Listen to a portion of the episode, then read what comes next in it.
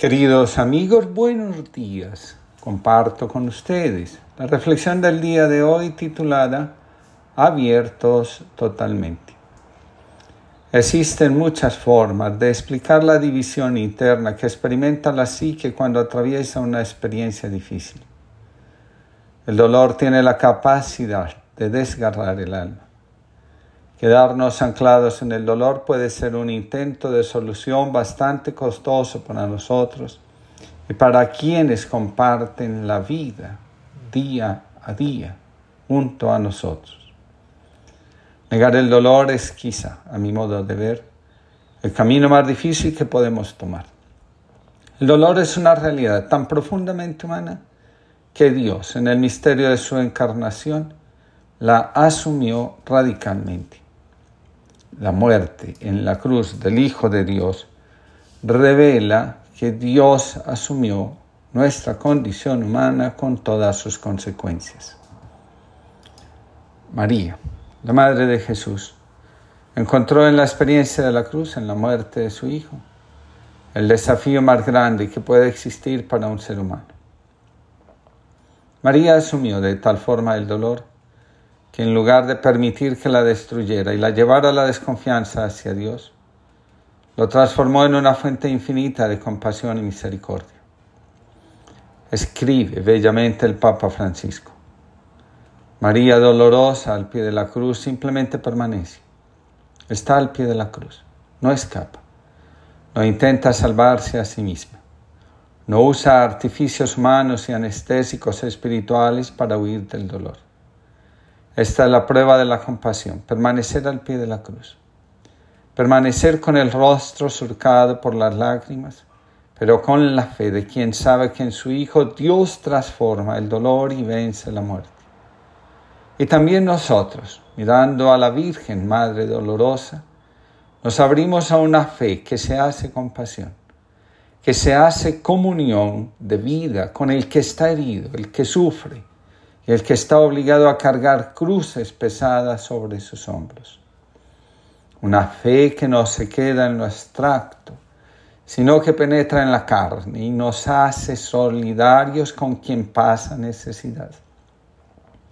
Esta fe, con el estilo de Dios, humildemente y sin clamores, alivia el dolor del mundo y riega los surcos de la historia con la salvación.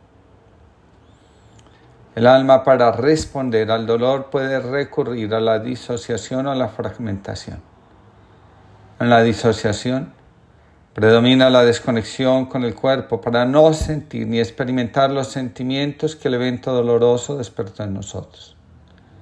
En la fragmentación, el dolor crea en la psique unos personajes interiores que si no se atienden adecuadamente y reconcilian, terminan arrastrándonos hacia el trastorno psíquico o enfermedad mental. El dolor pide ser acogido, mirado, integrado, transformado.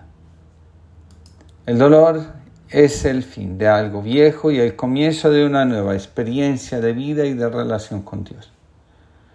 El corazón es la fuente de la que brota el deseo de reconciliar todo lo que está dividido entre nosotros.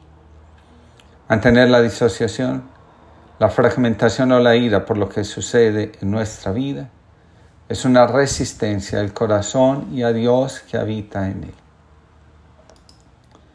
El jefe de una tribu cherokee le habla a su nieto acerca de la vida.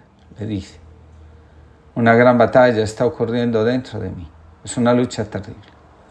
Es una lucha entre dos lobos. Uno de los lobos es el mal, es el temor, la ira, la envidia, la codicia, la arrogancia, el resentimiento, la mentira, la soberbia, la culpa.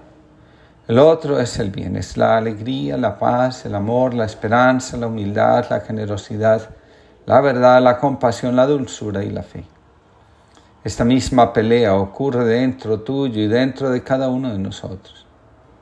El niño se queda pensando en lo que le había dicho su abuelo. Pasado un tiempo le pregunta, ¿qué lobo ganará? El anciano mira a su nieto fijamente y contesta, el que decidas alimentar. El dolor da lugar a la aparición del ego en nuestra psique.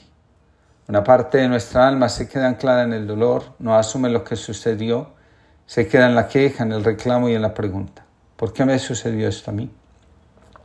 El ego es la parte inmadura de nuestra psique. Ese es el motivo por el que las reacciones del ego desconciertan. Lo curioso es que para el alma atrapada en el ego, todos son inmaduros e irresponsables emocionalmente hablando. El ego pretende actuar con una autonomía que no conoce. La principal ley del ego es el juicio, la condena, la división del mundo en buenos y malos. Lógicamente, el ego siempre nos dice que pertenecemos al bando de los buenos, de los justos, de los que siempre tienen la razón y lo saben todo. El ego se nutre de las resistencias y negaciones a los temas de la vida. Escribe un autor anónimo, especialmente en épocas de polarización, resulta muy angustioso el discurso de quienes se sienten en posesión de la verdad, la suya, sea cual sea, porque de estos hay en todos los bandos, en todos los barcos, en todos los proyectos. Parece que lo tienen todo claro, que nunca dudan, que desayunan con Dios que les da instrucciones todas las mañanas. Parece que son los garantes de las esencias, los perfectos, que saben muy bien condenar aquello que no les afecta. Ay, qué fastidio. Dios y su verdad nos desbordan por todos lados y bastante tenemos con irlo comprendiendo poco a poco desde la aceptación honesta de nuestra ignorancia. El dolor también da origen a la parte sensible y temerosa que como el ego también tiene su morada en nuestra psique. Esta parte vive asustada y a menudo reclama que la hagamos sentir segura. Escribe Caroline Hobbes. La parte infantil de la psique vive centrada en los dolores, las pérdidas, las traiciones y los rechazos sufridos en la infancia.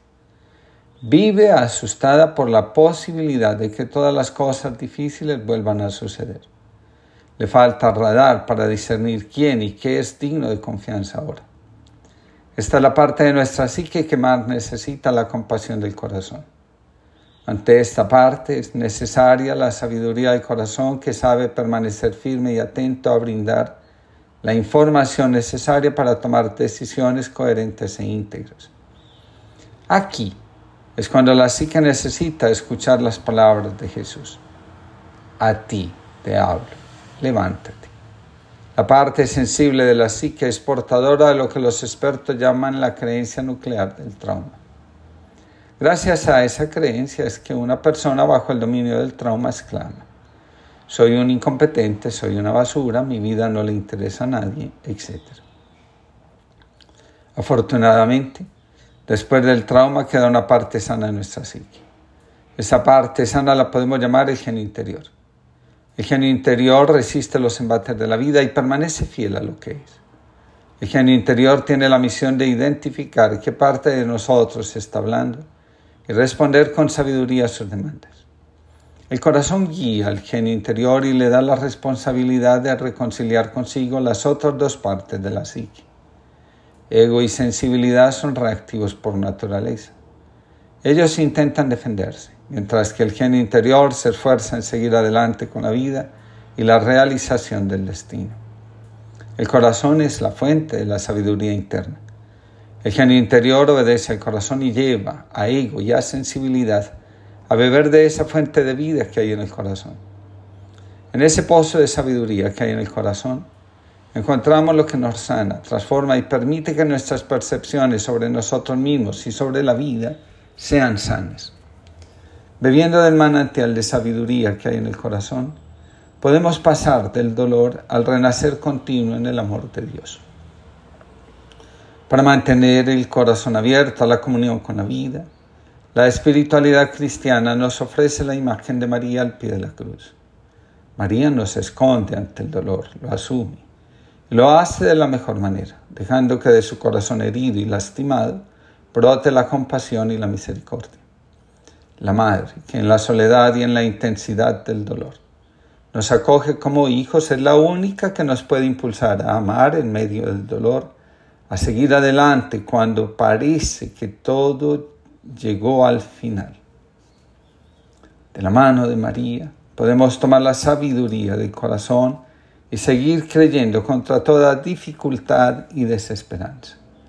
En medio del dolor podemos acudir a María, en cuyo vientre maternal no somos acogidos, sino que también encontramos la fuerza para pedir que sea Cristo y no el trauma quien viva en nosotros. La incertidumbre del hágase sin reservas, no los hágase a medio gas, los que vienen con pelos, los que traen condiciones.